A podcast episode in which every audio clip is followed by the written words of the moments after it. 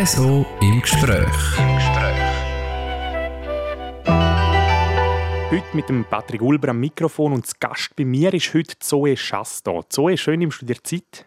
Danke vielmals, dass ich da sein darf. Ja, so jetzt bist du da zurück im Radiostudio. Die vier Wände, die kennst du ja eigentlich bestens. Du hast selber lange bei uns Radio gemacht.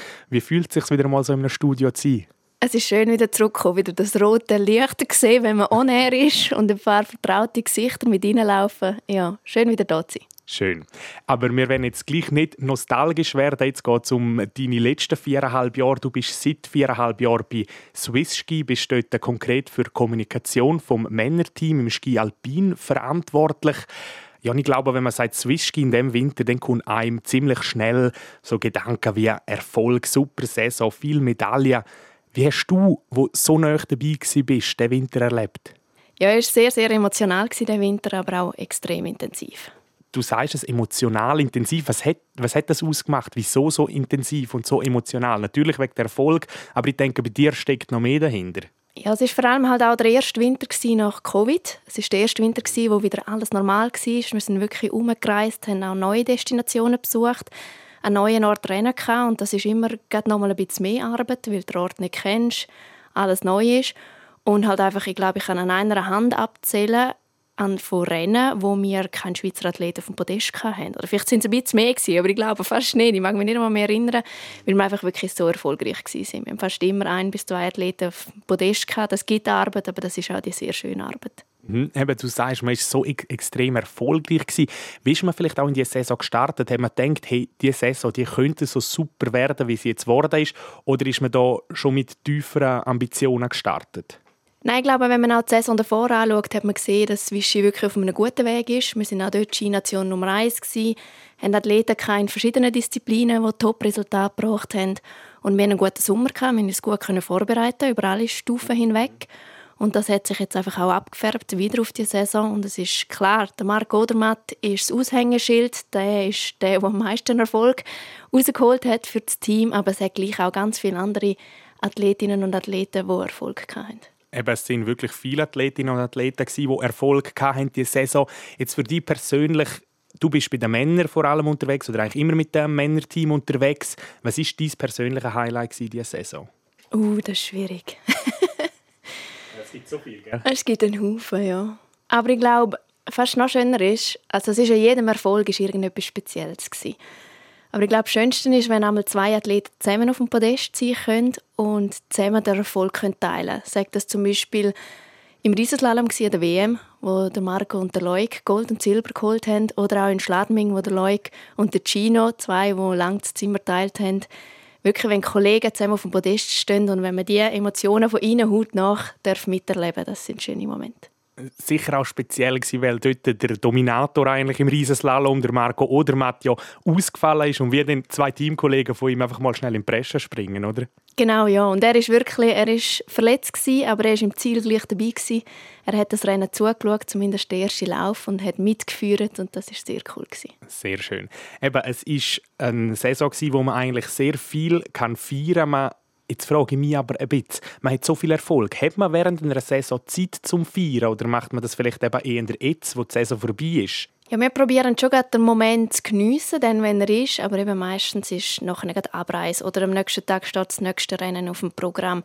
Darum wirklich Zeit in dem Moment selber bleibt nicht. An der WM haben wir versucht, gewisse Medaillen einfach ich sage, das ist ein kleiner Rahmen von Feiern. Vielleicht einfach schnell zusammen alle anstoßen. Das ist schon etwas. Und jetzt halt im Final am Nachmittag vielleicht ein bisschen Après-Ski machen, zusammensitzen, aber sonst bleibt leider nicht wirklich viel Zeit. Und nachher im Frühling, klar kann man noch mal festen, aber zum nochmal die, also die Emotionen rausholen, die man an dem Tag X erlebt hat, das kann man einfach nicht mehr. Absolut, aber es sind trotzdem Emotionen, wo man sicher ja, das Leben lang wird daran denken können. Auf alle Fälle, ja. Jetzt haben wir in dem Winter, im abgelaufenen Winter, ja auch noch eine Weltmeisterschaft gehabt, einen Grossanlass in Courchevel-Meribel. Ähm, ist das jetzt für dich doppelt Stress gewesen, wenn man im, im nebst dem Weltcup noch eine Weltmeisterschaft hat? Ja, die WM ist immer noch mal etwas anderes, etwas Besonderes. Wir sind zwei Wochen lang am gleichen Ort, was gut ist. Man kann sich ein bisschen einleben. Aber trotzdem, also schon nur journalistisch gesehen, die Medien, die vor Ort sind, ist, ich sage, vier bis fünffache, die normalerweise an einem Weltcuprennen sind. Da haben wir wirklich fast 20 Live-TV-Stationen und dann rein in der Mixzone ING-Area. Und das ist wirklich, also, ja, die Anfrage ist viel, viel grösser bei einer WM als bei einem normalen Weltcuprennen. Ich mhm. kann zum Beispiel auch vergleichen, wir haben das Medientreffen gemacht. Adelboden, Wenger und so, die Schweizer Medientreffen sind auch immer sehr gefragt, aber die haben dort wirklich am ersten Sonntag mit, es sind nur zwei Athleten von uns aufgeboten, halt die zwei, die das ganze Programm gefahren sind praktisch, und wir haben 52 Anmeldungen für Journalisten. Yes. Ja, das ist, das ist ein Marathon, oder? Genau, ja, so kann man es nennen. Aber ist das vielleicht auch der größte Unterschied jetzt zu einer normalen Weltcup-Saison, dass man einfach wirklich viel mehr Medientermin hat? An der WM selber schon, ja, ja aber sonst ist es etwa gleich. Mhm. Wir haben wirklich Rennen, wo praktisch keine Medien vor Ort sind, die überhaupt nicht gefragt sind und andere, wo immer wieder Journalisten zum Glück schön so auftauchen. Aber das ist eigentlich über ganz Winter immer wieder an der gleichen Ort genau gleich. Mhm. Wie ist das vielleicht auch in einer WM? Ich finde ja Männer und Frauen sind eigentlich quasi am gleichen Ort. Logisch, da ist jetzt Courchevel und Meribel ein bisschen streng gewesen. Hat man da aber vielleicht auch ein bisschen mehr Zusammenarbeit als normal, wenn man immer getrennt unterwegs ist? Nein, leider ist jetzt das Jahr mit dem Courchevel Meribel ist uns so vorgekommen, wie wenn wir in zwei verschiedenen Ländern wären, blöd gesagt. Weil es ist gleich 20 Minuten Fahrzeit zwischen den beiden Rennorten gewesen, und wir sind aber von dem Rennort nochmal 20 Minuten in die andere Richtung logiert gewesen. Also schon nur zum Über zu den Frauen gehen, haben wir etwa drei Viertelstunden mit dem Auto. Okay. Und durch unser Programm haben wir gerne kein Frauenrennen können live vor Ort mhm. schauen. Und wir haben zwar Preisverteilung dort aber auch dort bist den Frauen immer vorbei. Es ist ein bisschen schade. Als Hotel haben wir getrennt, nicht mit den Frauen. Also ist es eigentlich für uns wie ein Stopp sonst auf der Tour. Gewesen. Hm, also keine Zusammenarbeit in so einem Grossanlass. Das sagt Zoe Schass in der Sendung RSO im Gespräch. So, jetzt haben wir äh, über das Team geredet. Jetzt reden wir doch noch ein bisschen über dich, die als Kommunikationsverantwortliche. Du bist ja ein bisschen die Schnittstelle eigentlich auch zwischen den Athleten in deinem Fall jetzt und auch den Medien. Was gehört sonst noch so zu deinem Job? Ja, das ist recht vielseitig. Klar, das Hauptding ist Kommunikationsverantwortliche, aber nachher habe ich auch noch den Titel Team Support. Ich nenne mich selber einmal Bimbo. Okay. Weil ich wirklich ganz viele Aufgaben einfach in der Mannschaft drin übernehme. Mhm. Schauen wir vielleicht einmal so einen Arbeitstag von dir auch ein bisschen genauer an. Zum Beispiel Adelboden, der Riesenslalom, ein Klassiker. Wie sieht da so ein Arbeitstag von dir aus? Ja, ich stehe aber gleichzeitig auf wie die Athleten am Morgen, gehe mit ihnen zum Haus aus. Sie gehen dann auf Besichtigung und ich dann aber ihr Zielmaterial zuerst mal ins Ziel tragen und bin aber dort dann schon die Ansprechperson für die Journalisten, weil die Live-TV-Stationen sind bereits schon bei der Besichtigung im Ziel dabei. Und wenn die Athleten nach der Besichtigung kommen, geben sie die ersten Interviews. Und nachher, das ist dann auch das Prozedere, das während dem Rennen ist, während dem ersten und zweiten Lauf, auch die Live-TV-Stationen, Print, Radio, um das Ganze koordinieren für die Athleten und wenn andere Anfragen noch irgendetwas da ist oder auch die Athleten etwas brauchen. Und nachher, wenn du einen auf dem Podest hast, dann gehst du mit dem weiter, äh, Pressekonferenz, oftmals auch Dopingkontrolle, begleite sie auch. Und ja, jetzt sage ich Adelboden, das Jahr, wo wir zwei auf dem Podest hatten, sind wir glaube ich, um 5 Uhr am Nachmittag wieder zurück im Hotel, halb 5 Uhr, 5 Uhr. Okay. Und nachher ist dann gleich um halb sieben schon wieder eine Startnummer-Auslosung für das Slalom gewesen, plus Preisverteilung vom Riesenslalom. Also ist für alle nicht gerade, ja, viel Zeit übrig geblieben. Da gehst du schnell duschen, isst schon mal etwas, weil seit dem Morgen hast du auch nicht mehr wirklich etwas ja. gegessen. Und dann geht es weiter und zwischendrin hast du natürlich jenste Anfragen, gerade bei Heimrennen von Fotografen, die noch extra Geschichten wollen und so. Genau, also gut und gerne auch mal 15, 16 Stunden Tag, oder? Das ist nicht abwegig. Ja, etwa hm. bei jedem Weltcuprennen, ja. Okay, ja, das sind, das sind dann wirklich Tage, die lang sind, aber für dich wahrscheinlich auch extrem spannend. Du bist ja grundsätzlich immer bei den Athleten mit dabei, außer gerade auf der Rennstrecke, oder? Ja, also ich gehe sogar im Speed-Bereich mit auf Besichtigung, mhm. weil dort habe ich Zeit. Da kann ich wirklich mit ihnen die Strecke anschauen, dass ich mir auch ein bisschen Bild machen kann, von was sie dann nachher reden, mhm. dass ich auch eine Idee habe. Aber bei den Technikern hat es einfach gewisse, die viel zu schnell besichtigen, dass ich gerne nicht nachkomme, mit ihnen zu besichtigen und ihnen schon können abklärt haben, welcher Journalist was braucht von welchem Athlet. Aber ja, probiere schon immer mit dabei zu sein. Eben, du bist mit dabei. Nachher geht es auch darum, dass du dann die Interviews koordinierst. Analysierst du die Interviews auch oder schaust du die an und gibst dann ihnen Verbesserungstipps? Oder wie sieht das so aus? Wenn ich Zeit habe, dann bleibe ich eigentlich neben dem Athlet stehen und höre auch zu, was mhm. er sagt und was auch der Journalist fragt. Oder auch wenn es Themen gibt, wo wir wissen, die sind vielleicht heikel, dann bleibe ich sowieso, dass ich auch das Interview kann abbrechen kann, falls ähm, Grenzen überschritten werden. Ja. Das ist selten der Fall, aber gibt es halt gleich auch. Auch schon vorgekommen in dem Fall? Auch schon vorgekommen, ja. Und sonst, äh, wenn ich auch merke, hey, da ist irgendetwas gewesen, dann schaue ich oder lasse ich es am Abend nochmal nach, wenn ich dann dazu mhm. komme. Mhm. Wie schätzt man da auch ab, wenn man eine Grenze überschreitet? Ja, zum Glück, eben seit jetzt ist es meine fünfte Saison gewesen, lerne ich die Athleten recht gut kennen. Ich weiß auch, wie sie drauf sind oder auch, wenn eine Frage heikel geworden ist und sie mich dann auf das Mal anschauen und den Blick überwerfen, dann merke ich einfach, sie fühlen sich nicht mehr wohl. Und dann kann ich auch ein bisschen den Journalist anstupsen oder halt auch vor allem Zeitlimiten. Das ist natürlich mhm. auch immer. Die Journalisten wollen viel von den Athleten, aber bei denen müssen wir sie stoppen, weil halt einfach alles können sie nicht machen. Mhm.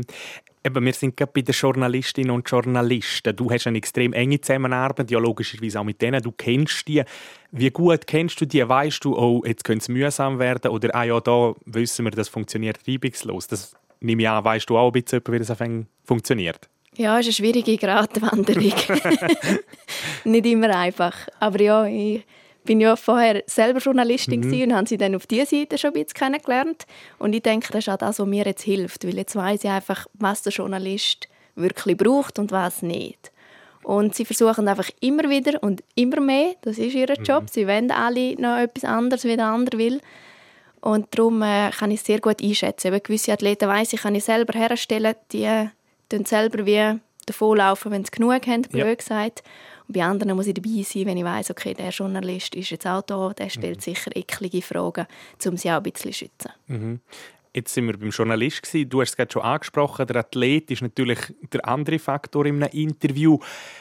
Wie gut kennst du die Athleten oder auch wie schwierig ist der Umgang mit ihnen? Ich meine jetzt gerade, wenn wir das Beispiel Marco Odermatt nehmen. Der geht natürlich wahrscheinlich gerne in die Interviews, weil er, ich sage in 99 der Fälle kann er wieder einen Podestplatz oder einen Sieg davon erzählen. Da gibt es aber natürlich auch die andere Seite, andere Seite von Athleten, wo es nicht so gut läuft. Wie schwierig ist das, um da die Athleten so gut kennen und spüren, der kann jetzt, der will und so weiter? Ja, das habe ich jetzt, glaube wirklich über die Jahre ein bisschen hergebracht. Bei den meisten merke ich wirklich recht gut, wie sie emotional drauf sind im Ziel, mhm. wie man mit ihnen muss umgehen muss. Und vielfach sage ich mir jetzt, ja, wenn das Rennen leider nicht gut gelaufen ist, gewissen Athleten musst du Zeit lassen. Die musst du wie auf die Seite nehmen und sie ein bisschen verstecken, blöd mhm. gesagt, dass ja, ihre Emotionen können freien Lauf lassen Und sobald sie aber bereit sind, dann kommen sie und zeigen es auch, jetzt kann ich starten. Mhm. Und dann können wir aber das ganze Programm wahrscheinlich ein bisschen verkürzen, dass einfach nur das Minimum mehr machen, wirklich, ja, dass sie den Fokus wieder auf den nächsten Tag können setzen können, dass sie sich wieder vorbereiten können im Kopf und dass es nicht auseinandergenommen werden. Mhm. Ist vielleicht für dich jetzt da gerade auch zum Wissen, wie das so ein bisschen im Kopf ist von den Athleten. Du bist früher selber Ski gefahren, nachher im Skicross-Team Ist das für dich auch ein bisschen ein Vorteil, dass du weißt, was in ihren Köpfen vorgeht? Ja, ich denke es ja. Das hat mir sicher einen Haufen geholfen. Und auch jetzt weiss ich, gewisse musst du ein bisschen mit Händchen behandeln. Mhm. und bei anderen kannst du wirklich nach einem Moment sagen, so, jetzt lange, jetzt reissest du dich zusammen. Okay. Die Arbeit gehört jetzt auch dazu, weil klar, wenn ein Athlet äh, im Ziel schlecht gelohnt ist, dann am liebsten würde er seinen Rucksack packen und gehen. Es gibt auch Athleten, die das machen. Ah, Aber sie haben jetzt halt einfach gelernt, dass es dann wieder zurückkommen mhm. oder dass es nachher zumindest am Abend herstehen vor den Journalisten, gerade auch bei Heimrennen oder so. Es gibt einfach gewisse Regeln, die wir eingeführt haben miteinander, die gut funktionieren, wo wir einfach alle daran halten. Ja. Okay, also grundsätzlich ein Interview verweigern, das gibt es nicht? Hat es auch schon gegeben, ja. Hat's auch ja. schon gegeben. Aber, aber ist halt nie eine gute Werbung für einen mhm. Athlet aus meiner Sicht, mhm. weil ein richtiger Sportler steht her, wenn es läuft und wenn es nicht läuft. Und ist wahrscheinlich auch in euren Regeln festgelegt, dass er hersteht. Genau, ja. Mhm. Jetzt vielleicht ein anderes Thema. Die Saison hat es auch noch zwei Rücktritte gegeben. Ähm, zwei Rücktritte von grossen Skifahrern. Zum einen vom Bündner von Mauro Gavietzel, der Anfang der Saison leider sich wieder verletzt hat und sich dann entschieden hat, zum zurückzutreten. Das andere ist der Beat Feutz, der Kugelblitz, wo der erfolgreichste Speedfahrer in den letzten Jahren war. Was bedeutet das für deine Arbeit, so ein Rücktritt von einem Athlet? Ja, beide Rücktritte haben wehgetan. Beide ja. sind emotional und beide haben einen Haufen Arbeit mitgebracht. Klar, beim Beat habe ich ja, das Moment schon gewusst, dass er mhm. wird zurücktreten mhm. Und wir haben ja das dann gerade nach Weihnachten in Bormio alles organisiert. Ähm, das ist einfach dann eine enge Zusammenarbeit mit dem Athlet, was er will, wie er will, dass man es auch kommuniziert. Mit der Pressekonferenz und alles, das soll wirklich, das sollen seine Worte sein. Ja. Und das haben wir jetzt, ja, aus meiner Sicht ist es beides Mal gut gelaufen. Mhm. Auch nachher mit Mauro, wo wir dann das in Wengen gemacht haben. Ja. war fast noch ein bisschen emotionaler, weil er ist wirklich an diesem Tag auch nochmal auf Besichtigung, um sich von den Trainer zu verabschieden. Und dann ist wirklich, wir haben so Trainer, haben so ein bisschen eine Regelung untereinander, dass wenn der letzte Athlet bei ihnen durch ist, dass schnell am Funk sagen, mhm. letzte Athlet bei mir durch. Und jetzt das haben sie einfach gesagt, Mauro als letzter bei mir durch. Und das war für uns alle als Team sehr emotional, gewesen, weil wir einfach gewusst haben, der Mauro macht nochmal seine Besichtigung und nachher ja. sein Abschied. Okay, sehr spannend, ja. Ähm, ich nehme auch an, es gibt ja in Sachen Kommunikation viel zu entscheiden. Eben, man muss entscheiden, wie wir jetzt das kommunizieren, wie geben wir bekannten Rücktritt. Du hast jetzt gesagt, der Athlet tut auch viel selber entscheiden. Aber wie viel musst du entscheiden? Weil du bist als Kommunikationsverantwortliche, glaube ziemlich auf dich allein gestellt. Ja, schon sehr oft, ja. Klar, ich habe ein Team auch noch zu Muri im Büro, wo ich immer Rückfragen kann. Mhm. Und wir haben auch ähm, alle Kommunikationswege haben Richtlinien, die man befolgen muss, das ist klar. Aber es gibt immer wieder Ausnahmen, so wie der Sport halt ist. Ja. Und so war es auch der Winter mit diesen zwei Rücktritten von Beat und Mauro.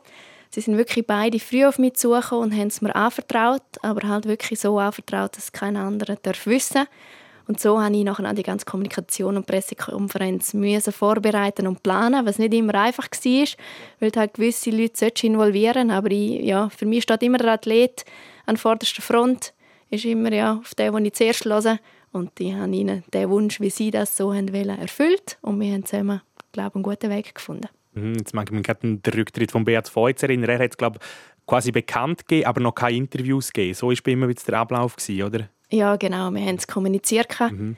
Ich meinte, das war kurz vor Weihnachten. Ja. ja. Und nachher haben wir aber gesagt, er wird keine Interviews geben bis mhm. am Tag XY, okay. bis wir eine Pressekonferenz machen. Und das ist natürlich klar, da versuchen nachher die Journalisten zuerst über mich, nachher über das Management, dann über den Athlet selber, über den Trainer, über x Wege, um irgendeine Stimme zu kriegen, um irgendeine Geschichte zu machen. Aber ich glaube, dort haben wir es recht gut geschafft und ja. der Beat hat dann wirklich erst in Bormio ähm, seine Worte zu seinem Rücktritt gesagt. Ja, eben, du hast gesagt, du weißt es ja selber als Journalistin, man will halt die Geschichte. Man oder? muss. ja, genau, es ist unsere Aufgabe. Ja, das sagt eben Zoe Schasta in der Sendung RSO im Gespräch. Sie ist Kommunikationsverantwortliche beim alpinen Team der Männer bei Swissski. Zoe, jetzt äh, haben wir Ende April, die Saison ist seit gut einem Monat vorbei. Wie sieht dein Programm momentan aus, was es keine Rennen gibt? Ja, jetzt ist es ein bisschen am ruhiger gekommen. wir hatten jetzt im April gleich noch einige Trainingscamps gehabt. Die Schweizer Meisterschaften sind auf dem Programm gestanden und gerade letzte Woche haben wir noch die Selektionen gehabt, wo einfach entschieden wird, äh, welche Athletinnen und Athleten den Kaderstatus haben mhm. für die nächste Saison. Und wir stecken jetzt eigentlich schon wieder voll in den Vorbereitungen für die neue Saison, sind schon planen. Jetzt bald Anfang Mai haben wir die Einkleidung wo nochmal einiges los ist und nachher wird es dann aber ruhiger. Dann werde ich sicher ein paar Camps von ihnen besuchen, zum Social Media ja. Sachen machen, Medienschulungen mit den jungen Athleten, die kommen und sonst ist vor allem Backoffice, bis wir dann im Juli, August wieder auf den Schnee gehen. Mhm, es tönt gleich noch Schlag auf Schlag, aber eben, wir haben es vorher gehört, du schaffst so viel, du schaffst 16 Stunden Tag. Wenn kompensierst du die Zeit? Gibt es auch mal einen Monat, wo du kannst sagen, hey, wissen ihr was, Zoe Schasta ist jetzt weg? Ja, ab und zu frage ich mich selber, wenn das ich kompensieren Aber nein, ich kann mich schon nicht beklagen, weil eigentlich ab Mitte März, wenn das Weltcup-Final durch ist, bis nachher eigentlich, sagen wir, ja, wirklich Anfang Oktober geht es dann nochmal voll los. Bis dorthin kann ich ein bisschen selber einteilen, wenn ich wie arbeite und kann mir schon auch eine gute Auszeit immer wieder nehmen. Mhm, also gleich noch ein bisschen abschalten mal von dem ganzen Rummel. Eben, zu dem Rummel aber gehört eben auch, dass du extrem viel unterwegs bist, immer am Umreisen, vor allem im Winter. Wie hast du jetzt vielleicht auch die Welt ein bisschen anders kennengelernt durch deinen Job? Das ist eine gute Frage. Wir sehen nämlich so viel und so viele unterschiedliche Sachen.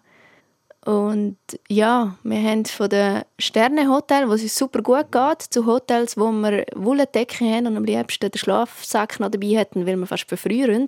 Also es ist nicht immer nur, dass wir uns auf dem Weltcup im Luxus mhm. bewegen und dementsprechend ja, sehen wir sehr viel und sehr verschiedene äh, Veranstaltungsorte Auch mit der Ernährung zum Beispiel in den Hotels. Also an gewissen Orten essen wir wirklich sehr, sehr schlecht. An anderen Orten haben wir wieder das Fünfgang-Menü, was uns super gut geht. Also ja, ist jedes Wochenende anders. Also man ist schon nicht nur luxusmäßig am Umchatten. Und Nein, jetzt, du hast es aber gerade angesprochen, so Menüplanung, das ist ja eigentlich bei einer Sportlerin oder einem Sportler extrem wichtig. Aber da könnt ihr euch in dem Fall müsst ihr euch aufs Hotel verlassen. Ja, Okay. Wir haben wirklich einen gewissen Ort, wo wir wissen, dass es gerne nicht geht, haben wir Wohnungen, mhm. wo wir Köche mitnehmen. Ja. Oder auch zum Beispiel ein Grossanlass, wo wir wissen, das ist einfach extrem wichtig, wie jetzt die WM diesen Winter. Ja. Nehmen wir zwei Wochen lang Köche mit, mhm. dass wir einfach wissen, dass die Athletinnen und Athleten der Nahrung kriegen für die Erholung, die sie auch brauchen. Mhm. Gibt es vielleicht auch bei dir persönlich eine Destination, wo du jetzt gar nicht gerne herreist? Nein, ich glaube, die habe ich noch nicht gefunden. Es gibt sicher Rennorte, wo man ein bisschen weniger gerne geht. Mhm. Was ist so einer? ich will jetzt keinen Veranstalter beleidigen, ja. überhaupt nicht, weil alle organisieren ihre Rennen gut. Aber ich muss vielleicht sagen, so ein Garmisch in Deutschland ja. gehe ich aber nicht so gerne. Okay. Aber ist mehr auch, weil meistens regnet es dort. Jedes ja. Mal, wenn wir dort sind, regnet es. Aber sonst... Äh, ich könnte mehr rauspicken, solche, die wirklich schön sind, als solche, die ich jetzt nicht so gerne Was ist denn einer, der wirklich, wirklich schön ist? Ja, lässig ist immer äh, die Nordamerika-Tour, mhm. Lake Louis mit Kanada. Ja. Also in Kanada. Und nachher ist aber auch, was sehr speziell ist, ist Norwegen, Kvitfjell. Mhm. Das Speed-Rennen, das wir dort haben. Weil dort sind wir alle in so kleinen Hütchen wirklich auf der Skipiste und machen viel Fondue-Übung und so. Betreuer miteinander und das ist einfach nochmal etwas anderes. Ein Fondue in Norwegen ist doch irgendwie auch speziell, oder? Wir nehmen es einmal mit ja, uns. genau. Ähm, du hast gesagt, eben, du kommst auch viel um, du siehst, die Destinationen sind hauptsächlich, also sind eigentlich nur Winterdestinationen, wo ihr herreist. Wie viel Zeit bleibt dir auch selber, um so eine Destination zu erkunden? In Bezug jetzt auf die Piste. Kannst du auch mal sagen, hey, jetzt gehe ich zwei Stunden fahren? Nein, das kommt selten bis gar nie vor. Also ich kann froh sein, wenn ich eben auf Besichtigung mit kann, wenn mir ja, wenn mir Zeit übrig bleibt, um schnell mitzugehen und dann vielleicht zwei, drei Schwünge bis zur Piste zu machen, wo nachher ein Rennen drauf stattfindet. Aber sonst ist halt wirklich der ganze Tag gefüllt mit dem Rennen oder dem Training, wo wir haben. Und es hat selten einen Ort gegeben, wo man mal am Nachmittag können irgendetwas anschauen Es gibt also kein Pisten-Sightseeing bei dir? Nein, kein après Ja. Ähm, jetzt eben, seit viereinhalb Jahren machst du den Job. Fünf Winter sind es Wie hat sich dein Leben jetzt auch ein bisschen verändert? Ich sage jetzt in Bezug auf einen fixen Wohnort ist ja das extrem schwierig, oder? Ja, das haben wir schon geraten, dass ich doch im Winter meine Wohnung vermieten soll. Würde wahrscheinlich auch besser kommen. Aber äh, ja, halt wirklich von Sölden, von Ende Oktober weg bis zum Weltcup-Final bin ich vielleicht ein, zwei Nächte heim über den ganzen Winter gesehen. Und dann ist es aber auch nur schnell Heimkommen, schlafen, waschen und wieder gehen am nächsten Morgen. Es ist sehr intensiv, man lebt nur aus der Reisetasche, aber es ist eine interessante Zeit. Und wie sieht das Ganze? Wohnorttechnisch ist schwierig noch schwieriger wahrscheinlich auch mit Freunden treffen oder die Familie zu sehen. Das kann man ja einfach nicht so. Also im Winter muss man eigentlich sagen, auf die Zoe müssen wir jetzt wieder ein paar Monate verzichten. Leider ist es so, ja. Am Anfang habe ich mich schon ein bisschen schwer getan, weil ähm, man ist mehrere Monate weg, man verliert ein bisschen den Halt, auch, man verpasst halt Themen, Sachen, die passieren bei Kolleginnen und Kollegen und Familie. Klar, man hat über das Telefon heutzutage immer wieder Kontakt, aber es ist nicht der gleiche Kontakt. Und darum, äh, ja, danke an alle da draußen, die so Geduld mit mir haben und mich wieder schön empfangen, wenn ich zurückkomme im Frühling. Ja, genau. Die müssen sich nämlich schon ein paar Jahre jetzt gedulden. Ähm, weil ich weiss noch, wo wir noch zusammen hier bei RSO geschafft haben, bevor du gegangen bist, haben wir das einmal ein bisschen diskutiert. Und dann hast du gesagt, ja, ich glaube, den Job den macht man so zwei, drei Winter. Jetzt hast du den fünften Winter vorbei. Wie lange machst du das noch? Ich weiß es nicht. Vor mir hat sogar, glaube ich, ja, seit 2014 jede Saison gewechselt. Okay.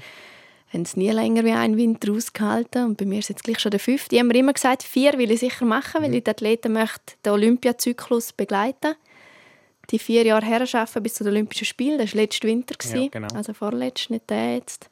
Und jetzt habe ich noch mal einen gemacht. Das war lässig und das ist halt immer noch lässig. Darum nehme ich jetzt einfach Winter von Winter. Also der nächste Winter bist du mal sicher noch dabei? Ja.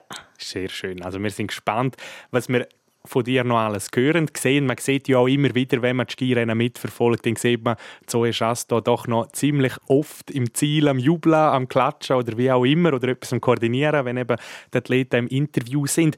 Wir kommen jetzt leider schon langsam aber sicher zum Ende von dem Gespräch. Jetzt möchte ich aber von dir noch etwas wissen. Du bist seit fünf Jahren mit einem Skiteam unterwegs, wo in den letzten Jahren wirklich von einem Erfolg eigentlich zum anderen rennt. Es gibt extrem viel zu feiern. Was ist so dein grösstes Highlight? Oder gibt es da überhaupt etwas, wo du kannst sagen, hey, in diesen fünf Jahren, das war speziell gewesen? Uh. Hättest du mir ein bisschen Bedenkzeit für den? ah. Ja, der Winter war schon sehr, sehr speziell. Wir haben so viel erlebt. Aber ich glaube, etwas bleibt mir immer noch am meisten. Weil dort haben einfach, darf ich fast sagen, ja, das ganze Betreuerteam Tränen in den Augen gehabt. Und das war so ein spezieller Moment, wo nicht viel passiert. Ich glaube, das okay. ist wirklich, wo Daniel Juhl das erste Mal das Kuhn ins Bergli gewonnen hat. Mhm. Und nachher im Ziel, das war das ist vor Covid, war wirklich die Tribüne noch voll mit Leuten. Alle die Schweizer Fans geschwungen, während er zu oberst gestanden ist, auf dem Podest und Nationalhymne gelaufen ist und wir Trainer einfach daneben gestanden und alle ein bisschen ja, glasige Augen gehabt. Das war sehr, sehr ein spezieller Moment. Tränen in den Augen, also das Highlight von der Kommunikationsverantwortlichen vom Ski Alpin Männerteam bis Swiss Ski, der Zoe Chasto. Ja, danke dir vielmals, hast du dir Zeit genommen für das Gespräch und bist bei uns vorbeigekommen. Schön bist du da gewesen, Zoe. Danke dir vielmals, schön war es. Und damit sind wir auch schon am Schluss von dem RSO im Gespräch heute. Nochmal nachlesen kann man das wie üblich auf rso.ch oder auf allen gängigen Podcast-Plattformen. Am Mikrofon sagt Danke fürs Zuhören und Ciao an zusammen, der Patrick Ulber.